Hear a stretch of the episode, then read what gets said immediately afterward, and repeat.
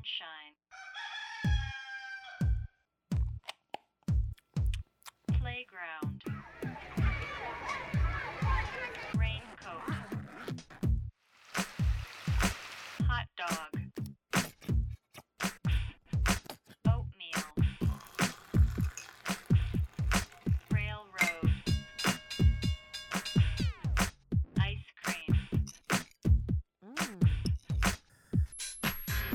A B A B C A B C Darian。大家好，这里是初学者电台与 K Eleven 官方播客意犹未尽 Talk Eleven 合作的系列节目 A Doodle Odyssey 的第一期。这一合作的产生是因为《恋爱中的涂鸦先生》Mr. Doodle in Love 的展览。展览将于三月二日开始，在上海 K Eleven B 三层 c h e K Eleven 美术馆举办。这是英国艺术家 Mr. Doodle 的全球首次美术馆个展，也是他全球巡回展览的第一站。涂鸦诞生于二十世纪六十年代的纽约。最初的涂鸦像是一种标记地盘的签名，许多 tag 后往往跟着一个数字，那正是街区的编号。而后，涂鸦文化也从布朗克斯的街头蔓延到世界各地的各个角落。时至今日，涂鸦在街道上依旧是不可忽视的存在，而真正在涂鸦或是了解涂鸦文化的人却少之又少。在涂鸦写手眼中，涂鸦 tag 就是写你自己的名字，没有别的意义。而涂鸦作为一种亚文化，也不断被主流文化挪用消费。曾经的街头游侠们也成为了拥有市场拥趸的潮流艺术新宠。像 Keith Haring、巴斯奎特在变得家喻户晓之前，他们都曾是纽约涂鸦界的核心人物。他们在公告牌上乱涂乱画，在地铁里跟警察猫鼠游戏。早期的 Kaos 也是凭借一系列街头广告上的涂鸦闯入了大众的视野。在他看来，碰瓷品牌是更快被大家注意到的一种方式。英国艺术家 Banksy 的《女孩和气球》在拍卖现场落锤后突然启动自动销毁，而后价格更是一路攀升，成为二级市场上涨幅最高的艺术家之一。假如有这样一段从街头到白盒子的涂鸦艺术小史，我们该如何看待与讨论它？接下来，我们将用三期节目跟你分享关于涂鸦这一独特的街头艺术及其伴生的其他相关文化。我是今天的主播赵木沙，我是张阿萌。呃，今天我们其实也是借这个节目的机会找回了我们两位老朋友了，因为他们都不是第一次来参加我们 ABC 的播客了。那其中一位呢，Sammy 呢，他是一位非常资深的当代艺术从业者了，然后他自己本身是一档很受欢迎的播客节目，叫《艺术有毒》的主播，同时自己也运营一家很专业的青年艺术的画廊，叫 Tabla Rasa。Sammy 跟大家打个招呼。Hello，大家好。嗯，另一位与我们连线的嘉宾是时间，也是上一季初学者电台涂鸦这期节目的嘉宾之一。我们也跟他聊得意犹未尽，所以这一期节目还是想请时间从一个创作者角度给我们进行更多的关于涂鸦和街头艺术的分享。时间也跟大家打个招呼吧。Hello，大家好。为什么找 Sammy 这样一个当代艺术的从业者聊涂鸦？呃，或许大家可能会有点纳闷儿，但实际上，艺术有毒在一八年就做过一期跟涂鸦有关的节目了。当时是读涂鸦学者毕恒达的一本书，叫《鬼飞梯》。嗯，艺术有毒深读了这样的一本涂鸦的，我觉得很重要的一个史实资料吧，同样也是一本学术专著。嗯，对，然后通过非常有普及意义的一对，非常非常对于你想去厘清一些概念，或者是对这个呃历史发展有所了解的话，这是一本非常重要的书。嗯，而且 Sammy 其实呃 Tabula Rasa 相对来说是在当代艺术世界里面会关注到。涂鸦艺术的一一家机构了，嗯已经有两次在做涂鸦相关的展览。那呃，之前这个《妥协方式》这本出版物也是伴随着一八年的这个一个展览，同时被大家知道的。要不 Sammy 可以稍微介绍一下当时的背景信息吧？我关注这方面也比较长时间，但是完全是一个外行。其实大家如果住在北京就知道，北京很堵车嘛。然后你堵车没事儿干的时候，你就会看那个街道上有什么。然后尤其是如果经常在七九八出没的人，肯定都知道精密路。呃，往七九八走的那个方向的地方，机场高速底下就是涂满了涂鸦，再加上堵车，可能一堵要堵很长时间，你就可能每一个涂鸦都看得很仔细，而且就会呆呆的，就是望着车车外发呆，就可能看了很多年吧，就这么一直看。然后看久了以后呢，你自然而然会对这个东西产生很多好奇嘛，然后就开始慢慢，可能也是各种机缘巧合之下，认识了这些涂鸦者，然后大家开始聊啊，然后就开始进入到他们的内部讨论，就是知道他们是怎么去玩这个事情的呀，他们怎么呃躲警察呀，然后怎么躲各种摄像头啊什么的，就觉得很有趣。然后之后呢，也是呃无妥协方式刚开始做的时候有这个想法，然后我就觉得哎还蛮有意思的，再加上是它又是唯一中文的一个出版物吧。然后第一期就是 出版，给了一些出版费，就是想支持一下这个事情。然后当时的反响也挺好的，然后就想说这个事情其实应该有更大的一个受众群吧，就在画廊做了展览，有四个艺术家参加。我觉得可能生活在北京或者生活在国内，对夹头应该是印象最多的。啊，但是这两个中文字就是它的组合完全旨意不明，两个字儿都你都能看懂，但是不知道他想说什么。而且好多人看成杂技，你知道吗 就是我我刚到北京的时候，我就会总看到这个词，然后就在纳闷儿他是想说什么。嗯然后它就介于一种迷惑性的符号和一个鲜明，甚至好像是想要告诉你一件事儿这几个指向之间，嗯嗯，也是这个原因，就是记住了他的名字。后来哦，认识到这其实也是一个涂鸦写手的他。嗯，因为毕竟你你是专门做了一本跟涂鸦文化有关的杂志，那你现在有自己的标准了吗？VT 那个书里边的那个提到纽约的标准，那有点太硬核了，什么就是连喷漆都不能是新的，都得是二手。我觉得那个在今天可能已经不适用了。但那你嗯你们或者你的社群里面有新的定义吗？就是我有哪几条符合了，它就是涂鸦文化的一部分。嗯，是是有标准，就是我们圈子里会尊重别人嘛。你的风格好，然后你占领的位置越越高，然后比如说你画的越多，保留的越久，我们在街上的人会越尊重你。嗯，数量和位置是最容易嗯明确知道的。你所谓的风格，其实对我们外行来说稍微有一点点模糊。呃，基础的就是识别率的问题啊，大家还是需要你直接看出来。那你这个风格的好坏，那可能是你字体的呃有趣的程度，你字体的结构这种东西看起来是不是一个律动在里面，这也是一个评判标准，评判你的风格，说觉得好是坏这样子。还有一个我发现的就是，可能你名字要起好，嗯、就是 tag，包括那本书嘛，那鬼飞 T 那 graffiti 那那本台湾学者写的书里头也写到，那什么样子的这个 tag 是最受欢迎的，或者是什么样子最容易能体现你，最能变出更多花样和风格的。就比如说我要名字里选 A 和 E，那就是比较容易出各种不同的风格。那如果是呃名字里是那种直线型的、垂直型的，比如说 T、L、Y 什么之类的，就这种比较多的。那它就不太容易有很多变体，尤其是可能一个初出茅庐的小鬼头，然后他可能选了一个名字，比如说他叫 YTLY 之类的这种名字啊，涂在墙上，别人就会嘲笑他，就是觉得这人太傻了，就是怎么会选这个名字？因为我就遇到过这种情况，我跟一个朋友，这个一个写手，在那个七九八里走，然后他就看到了一个就是类似这种 YTLY 的这么一个名字，他就说这个蠢爆了，然后我就说为什么？他说怎么会选这个名字？你想 YTLY 这几个字出来就是是一个很很很无聊的四个，就变成条形码一样，你能有什么变化？然后那个我也是，嗯，才开始意识到哦，还有这种，那这不也是某一个标准吗？确实像 Sammy 刚才说的那个，因为涂鸦就是你需要让人家一一眼直接就能认得出来这个字是什么，它识别率很重要。所以你如果取了一个稀奇古怪的名字，大家可能怎么读也不知道是是什么东西，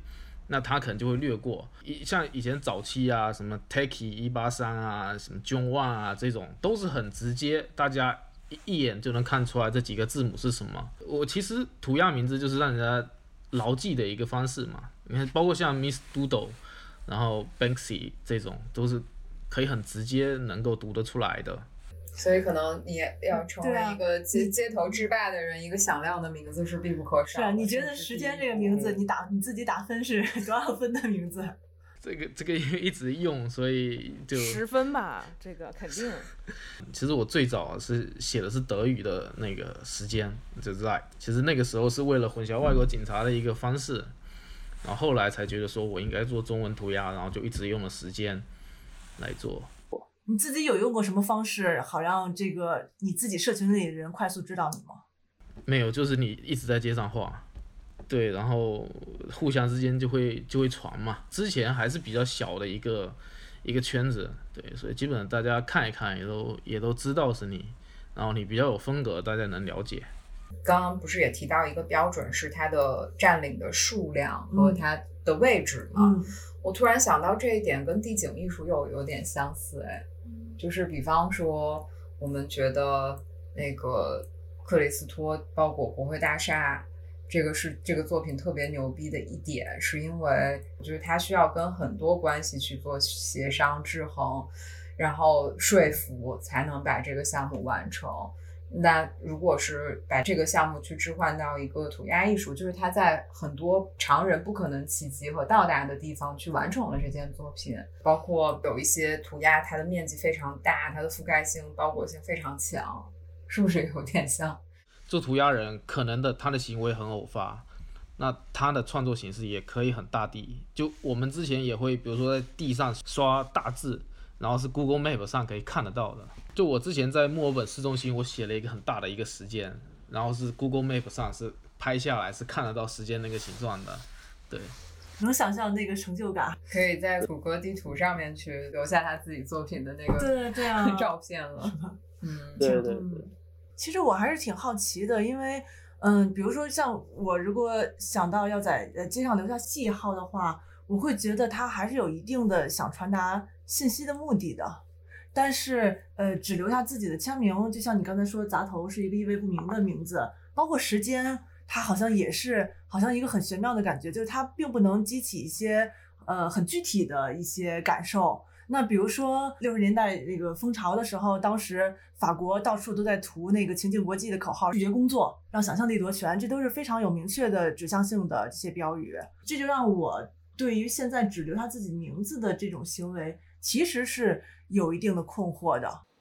因为就是你刚才说的那些，我觉得是都是往后的了。涂鸦最开始的前身，它是它是领域啊，它是占地盘儿和帮派，所以这就是为什么那个 tag 是最重要的。然后就是，所以它是帮派占领的话，那当然就是图名字是最快、最简洁，然后最有识别度，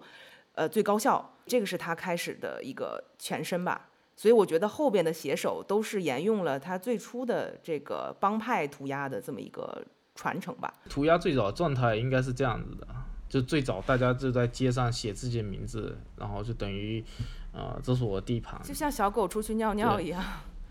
是是做记号。然后比如说，比如说我在这边画，比如我在厦门画了，那有朋友过来，他诶看到说你我们在不同的时间在同一个时空上站在了一起，那其实这是一个有趣的相遇。涂鸦它是没有那么需要去传达什么，它就是一个公共空间的占领，对。所以所以其实涂鸦人很讨厌去谈意义，这为什么砸头之前在街上也写那个没有意义嘛？那其实是对大家一直提问、一直提问的一个回应。占领就已经是很大的意义了，就不需不再需要其他的。嗯，涂鸦这这个圈子的文化，我在我来说是特别有意思的。就这种文化研究，我觉得是有很多说的。就比如说各种隐形的规则，比如说什么呢？就是也是最近发生的一件事儿，有一个涂鸦艺术家在这个。伦敦到处这个街上画了这个墙，画墙之后，因为有很多那些贴广告的人嘛，然后有一个很有名的，好像现在中国也有的一个，现在不是很火那种 old milk，叫什么燕麦奶，一个专门专打 hipster 这种路线的燕麦奶，他们做了很多这个海报，然后去贴海报的时候，其实这些专业的贴海报的人是知道我不能覆盖掉这些涂鸦的，因为这是对他们的一种不尊重。然后就有一个小孩儿，然后呢，他就去把这一个涂鸦艺术家的涂鸦给覆盖了，而且他没有覆盖完。他只覆盖了一半儿，你知道吗？哇，这个就你知道吗？就轩然大波，就在网上炒疯了。然后这个涂鸦艺术家就自己有 ins 嘛，他就去 tag，他就不停的去 tag 这个品牌，因为是这边现在特别火的一个燕麦奶的品牌，不停的去骂他们，不停的骂，不停的骂。然后呢，他的这个 community 的人也就不停的去骂他，结果就造成了一个社交网络的一个骂战。然后这这个品牌的人马上出来道歉，因为他们知道他们自己做错了，然后就开始解释，就说这个啊，我们贴海报的这个小朋友是你知道吗？第新手对临时工不知道啊，不知道这些规则，对不起，得罪了街头大佬，大家多多那个包涵啊什么的。结果这个事情我没有 follow 太多，就刚开始出新闻时候看了，结果一两个星期之后吧，他们合作了，这个街头艺术家跟这个品牌合作了。你知道吗？就变成了这个骂战之后，他开始给这个品牌画他们的广告。我当时就我就想啊，鼓掌，这个这个鼓掌。那刚刚 Sammy 提到，就是这个商业品牌和街头艺术家的 beef 产生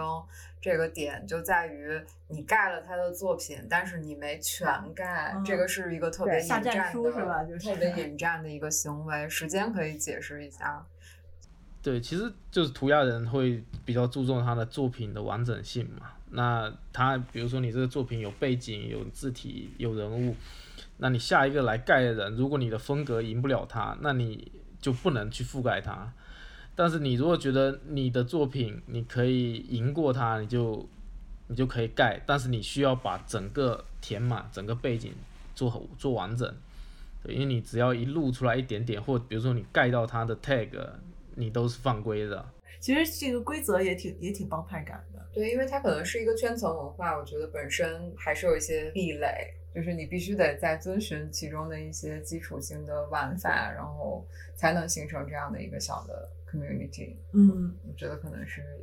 一些规则是必要的。因为其实涂鸦它的线索是很多的，然后我们就想到了，其实刚才三明自己也提到了，就是呃，北京虽然大家觉得它好像涂鸦不是这里一个原生的地方，但无论因为什么样的原因，我们的城市里曾经包括现在还有很多的涂鸦的痕迹。那我们就稍微回溯了一下，如果说中国最早可以被称为涂鸦艺术家的话，那可能真的是九十年代的张大力。那当时就是在北京的大街小巷，因为北京当时刚好九十年代在经历一个城市化的更新，然后有很多的胡同的地方被拆成废墟，然后重新盖大楼，然后他就进入到这个废墟里边，在各个的墙上，然后这些凿洞上留下自己一个侧脸的显影。我不知道时间知道张大力吗？他大概是九五年开始在北京做涂鸦的。对，我知道，就是他也是从意大利回来嘛，他是意大利回来，然后开始在街头里面画一些这个大头啊、AK 四七这些。对对对，当时的九十年代可能跟你们后来的状况还不太一样。他我记得他之前采访里有提到过，呃，他虽然一直在匿名悄悄的进行这件事情，但不知道为什么还是被警察盯上了。然后有一天他就是在家的时候，忽然警察敲开他的门，就问他说：“是你画的吗？”他说：“不是。”然后他就知道说。自己已经泄露了是自己干的这件事儿了，就是对方其实套他的话，问他是你画的吗？他说不是，其实都没有说在画什么。然后结果他就开始想跟警察解释说，为什么这是一个艺术，而不是一个乱涂乱画的破坏。他拿出了自己的美院的毕业证儿，然后他拿出了巴斯奎特他们这些人的画册，跟他说：“你看这个，这是一种艺术的表达形式，我只是想做这个艺术创作。”然后反正最后跟警察一定程度上是算是对方知道他可能不是要惹事儿，但是提点了他几句。时间你是从什么时候开始涂鸦的？大概哪年是你第一次？零九吧，零九零八的时候，零零九年，对，其实已经相当久了，但是因为我记着张大力他提到说，零八年之前因为有奥运会的缘故，所以北京城市其实是从零六年开始有了一个城市的再一次的更新，然后当时很多的这些以前比较野生状态的地方都被重整一新，变得很整洁。然后他其实他们之前一波的涂鸦人，很多的涂鸦作品，包括他们的行为方式，都是在零六年开始的那个城市整洁运动里面被清理掉了。但是像你，相当于是在零八年之后，包括你一八年开始创刊你们杂志的时候，你也说你们其实过去十年里看到了很多新的涂鸦写手涌现出来了。然后，所以我不知道是不是对你来说算是同步经历了第二代的中国的本土的涂鸦写手这样起来的这么一个过程。你还能记得你零九年刚开始涂鸦的时候那个状况是什么样的吗？当时已经是奥运后了。其实对，其实我觉得零九年左右那一阵子也也可以算是中国的黄金年代啦，因为现在有很多一直坚持在创作这些涂鸦人，也都是从那个时候开始做的创作。然后像刚才你说那个张大力那个，他跟警察说的这个方式，其实现在很多人还是一样。就中国有个现象，就很多涂鸦写手其实都美院出来的，很多人就是在街头在画的时候，就城管会过来问，那他们就会说，哎，我是某某学院的学生，我们在做艺术创作，就睁一只眼闭一只眼就过去了。因为之前其实对这种没有很明确的规范。所以大家就是会觉得说它可能是一个美化环境或者是什么的一个状态。然后零九年可能是借着奥运的契机啦。零八年以前，北京有很多地方涂鸦被刷掉了，但是也因为零八年的奥运会，北京开始有有一堵那个奥运墙，就可以让大家随便去画的。从那边也诞生了一批涂鸦写手，然后再到后来，呃，可能更开放了，因为那次奥运会之后，可能更多外国人进来了。我们跟呃外国写手的交流更多，他们会带来一些那种经验，比如说我们选点位的经验，然后包括像 Sammy 刚才说的精密路，他那边后期就北京的涂鸦也遍地开花，可能是零八年到前几年是北京涂鸦的一个比较黄金的一个时间段。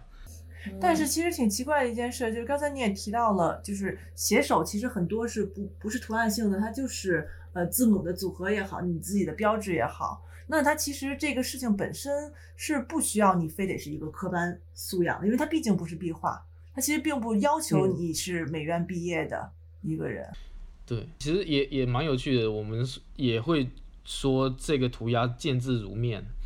就是你看到他的这个涂鸦风格，你就哎能大概猜到这个人是胖是瘦。我觉得就跟中文写书法一样，你你书法写的怎么样，跟你人的长相是一样的。他涂鸦可能就是这种状态。你放到以前，人人都会写书法，人人都会写毛笔字，那只是说，呃，你装不装，你有没有自己风格这样子，这些人脱颖出来。那涂鸦同样的是这样子，就大家都能写，大家都能写那几个英文字母，对。然后笔顺什么的写完了，你自己再加。就我们说 tag 是是 flow 嘛，这个不是 tag 是鼓。你把这个骨写好了，你再加肉进去，你其实就是一个 piece，就是一个涂鸦。然后你再有自己的一些色彩的搭配，你就能够把这个东西丰富起来。那你就能够用最鲜鲜艳的色彩在街上争夺别人的眼球。嗯嗯，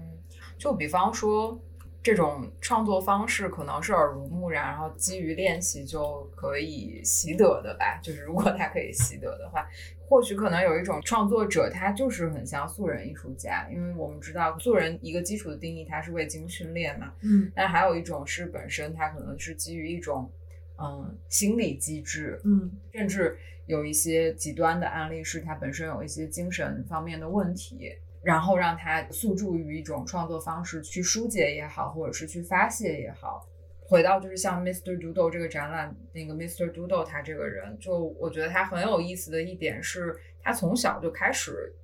就没有人告诉他可以这样去创作，他是一种很原发的，就不停的在去画，而且他是连续不断的在去做这种创作。就是我一直很好奇，就是涂鸦创作。是不是要有一种原始的冲动？他的这种创作的生命力究竟来自什么？就是这个是我挺好奇的一件事儿。嗯，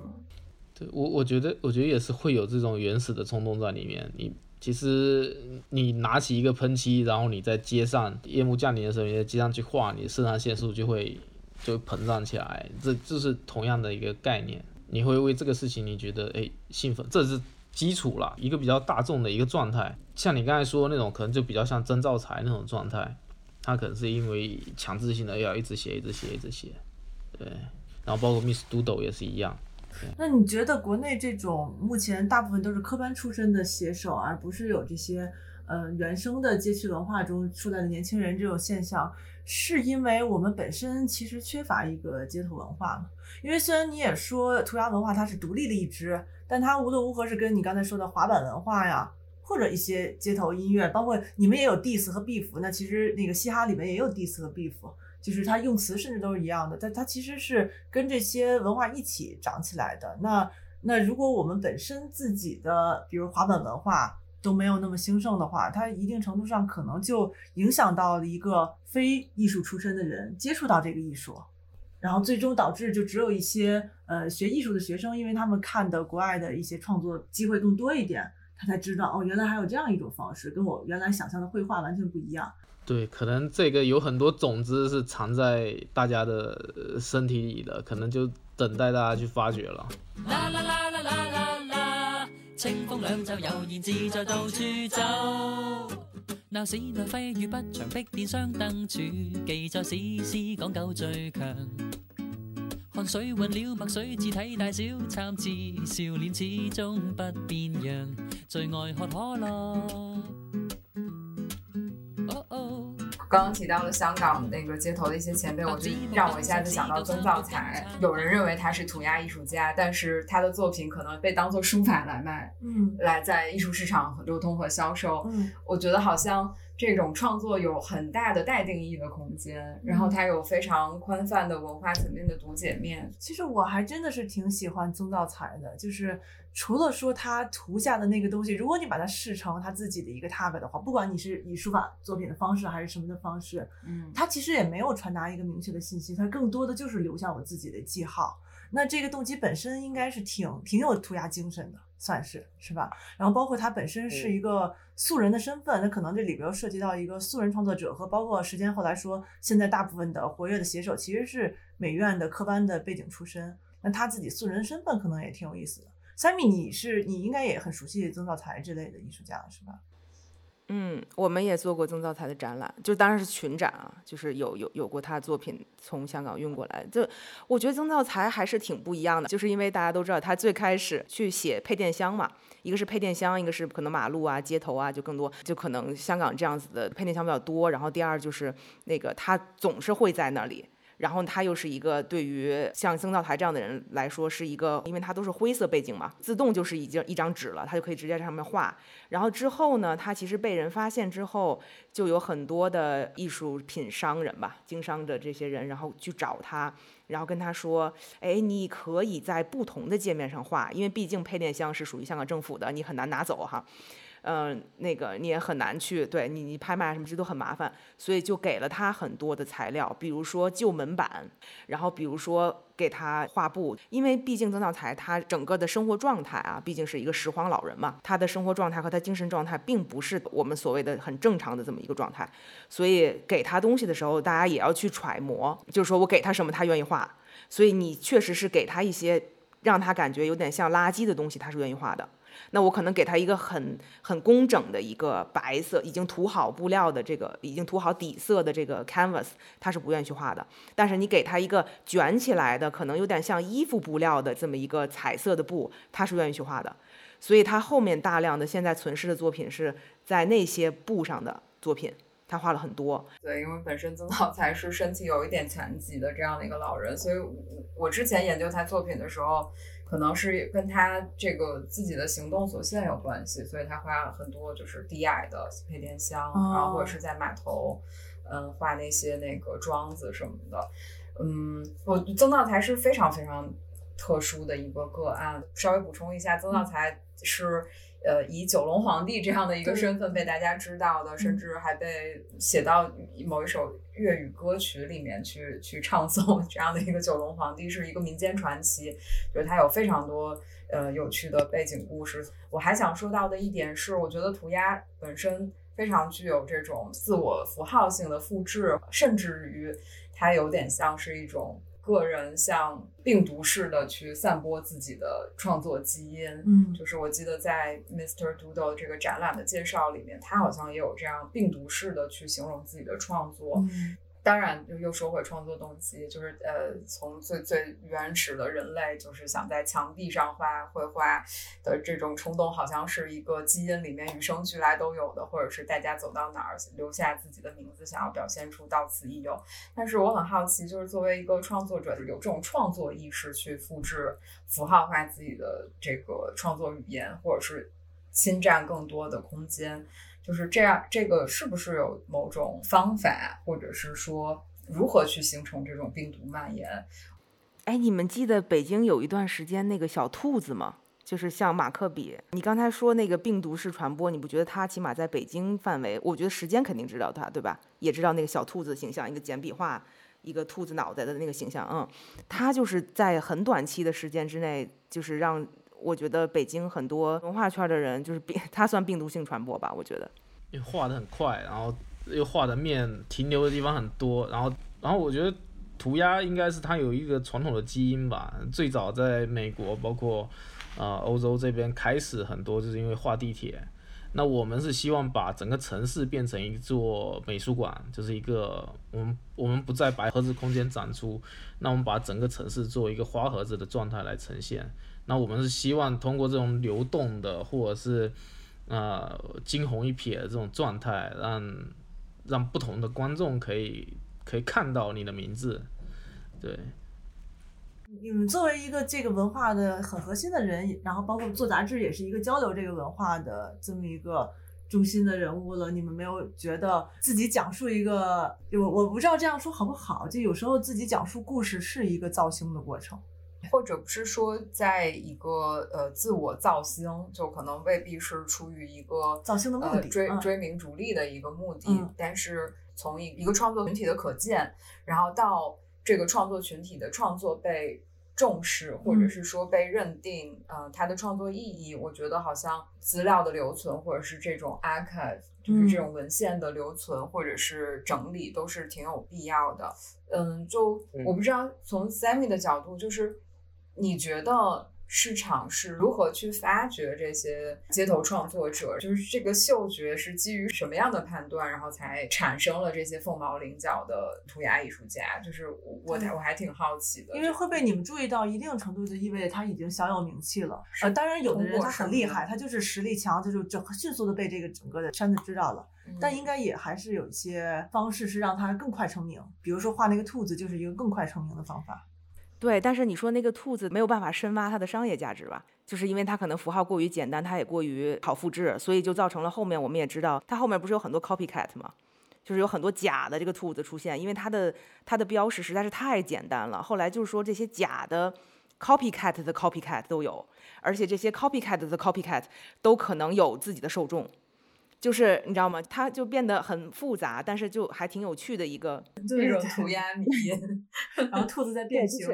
对对对对，兔子变形或者稍微有点方、有点尖、有点圆，然后就大家就是开始各种猜测哪一个是一号，对吧？copycat，二号 copycat，就各种这就这种猜测，就是这变成了一个很好的文化现象。但你说它真的变成一个呃进入可以进入商业市场去运作或者是去传播的这么一个，那它稍微有点简单的啊、就可能没有办法做到这一步。那真正可以做到去商业市场上或者是艺术世界上去运作的艺术家，那可能他很多 box 都要 check。就比如说他它可能够够复杂，然后它的这个它可能确实它的技术性啊，就刚才像像时间说的，可能其实这个东西素人很少的，很多都是有艺术背景的、艺术学院背景的这些人，他可能技术性也很强，然后他原创性很强，就是他要 check 很多 box，然后可能他本身这个人可能也是。有一些商业运作的呃想象，或者他有这些基因在的，这个这个 Banksy 就特别有，对吧？他可能自己知道如何跟这个市场上去交流，或怎么跟这些有钱人去就是沟通，他也也算是这方面奇才吧，所以也造成了他的成功。但是我可能想扯的可能稍微更远一点儿，就为什么说纽约或者是费城就是所谓涂鸦的这个发源地，呃，就那么兴盛，也可能是因为跟当时的这个。呃，政府的管理啊、政策啊，都有很大的一个一个原因嘛。然后纽约地铁之所以也被画成那个样子，也是跟当时政府政策。那后来我们看到纽约花了很大的力气，在七十年代的时候，通过了什么包括反涂鸦法这样子的方式，就是说只要你在公共空间内携带喷漆。而且是已经用过的喷漆，那你就是违法的。美国的这些立法，包括他们花了很多钱，在七十年代花了一千万美金，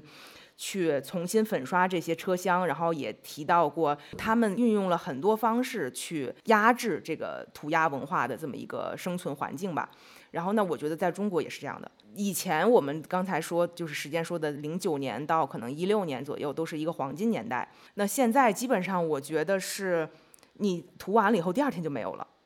就是政府的这个打击力度还是很大的，也就造成了这样子的环境没有像以前那么开放。然后呢，刚才我说的那些，你携带喷漆罐就变成违法，也酝酿了另外一种涂鸦的形式的出现，就是贴纸。所以就是贴纸变成一种涂鸦，呃，在地铁各处还有海报变成更快、更有效。可能比这个喷漆更有效，这种传播方式就好像酝酿了另外一种新的街头艺术或者新的涂鸦的诞生。就我觉得这个还挺有趣的。嗯，我不知道时间，你有感觉到现在就是像 Sammy 说的，确实执行方面会有越来越多难处了。那你你会考虑用这些更快速的方式去转换你的创作吗？嗯啊，其实其实一直以来，比如说贴纸啊、签名都是我们会做的，因为毕竟快嘛。对，不，以前我们画没有呃太多的顾虑，但是现在这个东西我我们就很很很夸张的一个状态，就可能会导致很多新人出来，他没有办法上街，他可能就是在安全区里，就是做一只很温顺的猫咪这样子画涂鸦。对，但是如果涂鸦的意义是说我用我个人的痕迹去占领一个不属原本不属于我的公共空间的话，那其实公共空间的定义是很广泛的，就是网络也是现在人们聚集的公共空间。因为我记得你们做那个新的一期的无妥协方式的时候，其实也提到了，就是人们的社交方式在发生变化。那你们有没有觉得有可能在人们聚集最多的地方，比如说一个虚拟的网络空间的广场、言论广场上？你们也可以用一些方式去病毒传播，在他们这里边占领，进行占领。但是我个人是觉得，如果我们真的到了那种状态，是蛮可悲的，因为你可能就真的像每个人就坐在轮椅上，然后什么一天都不动，吃的很胖，然后坐在那个在虚拟世界里，觉得我是个很帅的人，然后我到处看涂鸦这样子。但其实应该，我还是希望说这种东西能够回到我们的身边周遭，是我们能摸得到的，是我们能够。啊，直视的一个东西，就是包括无妥协，我们之前也也也也写到说，城市变成很迪士尼化的一个状态，其实是我们不希望看到的，因为你这个城市是需要有一些色彩，你需要有一些有一些突破的，这就是为什么涂鸦人还一直。保持在街头创作的一个状态，就是刚才我觉得时间说那迪士尼画，我觉得特别重要。还有一个我特别受不了的就是那个所有被规划出来的让你画涂鸦的那种东西，它的边界特别明显啊，特别明确啊。就这个人完了以后，另外一个人两边两边绝对不会打架啊，然后也都不会互相覆盖，然后大家都是非常非常你知道非常 civilized 的这么一个嗯操作的方式，嗯，这个也是让我觉得特别迪士尼化。就现在全世界各地都在做这样子的事情，就是合法化的这些墙，把它变成了一个。城市装饰，然后甚至是变成了一个这个区域的名片，因为伦敦也有一个区就是这样的，因为它那个那个区域它就是 promote 自己是一个亚文化，一个年轻人的文化，就是可能那儿居民的平均年龄都不到二十五岁，就是非常年轻，然后都是艺术家呀，各种音乐人啊这种这种地方，他就合法化的把那个墙边也是全部都让涂鸦艺术家去做了。我每次从那儿路过，我就是恶心啊，就是我就觉得。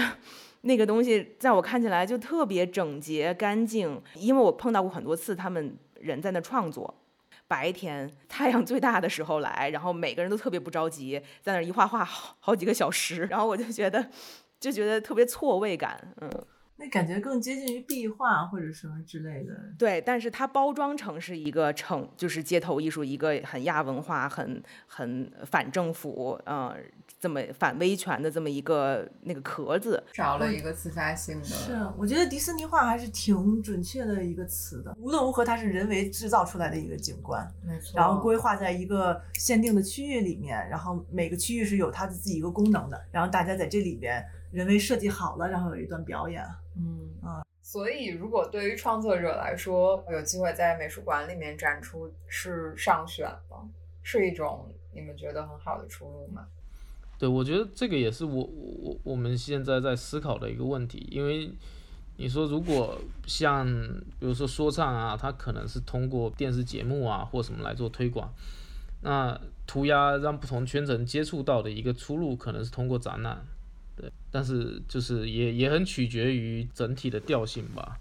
因为其实，在国外也有也有挺多做的挺好的那种，既保持着街头状态的一个展览，比如说像 Banksy 做的那个 Dismaland，对，然后包括美国去年还是什么时候做那个 Beyond the Street，也是有很多那种街头艺术家，然后他用他的街头的经验做的一批作品，对，可能类似于这种东西是可以让更多大众来接受这个创作了。就是时间说的那个。Banksy 的那个 Dismal Land，那个是我觉得那是把整个乐园都变成了一件作品，因为它是一个废弃的游乐场，那它变全部都改造成了就是跟整个跟迪士尼完全相反的一个很丧的游乐园。它是配套的嘛，就是你进去以后，大家是绝对不能笑的，就检票员一开始就跟你说你为什么要笑，对吧？一进去检票就是哭脸，所有的脸，所有的人都是丧气的脸，就是跟迪士尼完全相反的一个整套的行为艺术。我觉得那个是一个，然后所有参与在里面。的人，当然所有的那些游乐设施啊，包括冰淇淋啊什么，全都是丧脸。如果你笑，如果你在里面笑，就会有人来制止你。我自己倒是挺想抱以一种积极的态度去看待，就是无论是任何一种。呃，小圈子自洽的一个创作方式，我觉得它都应该有机会在一个公共的讨论语境里面被更多人看到。如果就是白盒子可以承载这个作用的话，那我觉得也是一种很好的方式。那非常感谢今天两位嘉宾的参与，因为我们觉得好多问题好像刚开始聊还没有聊完，那也许我们都可以再有未来的讨论。先谢谢二位的参与，那跟 Sunny 和时间说再见，谢谢各位，拜拜，拜拜。拜拜。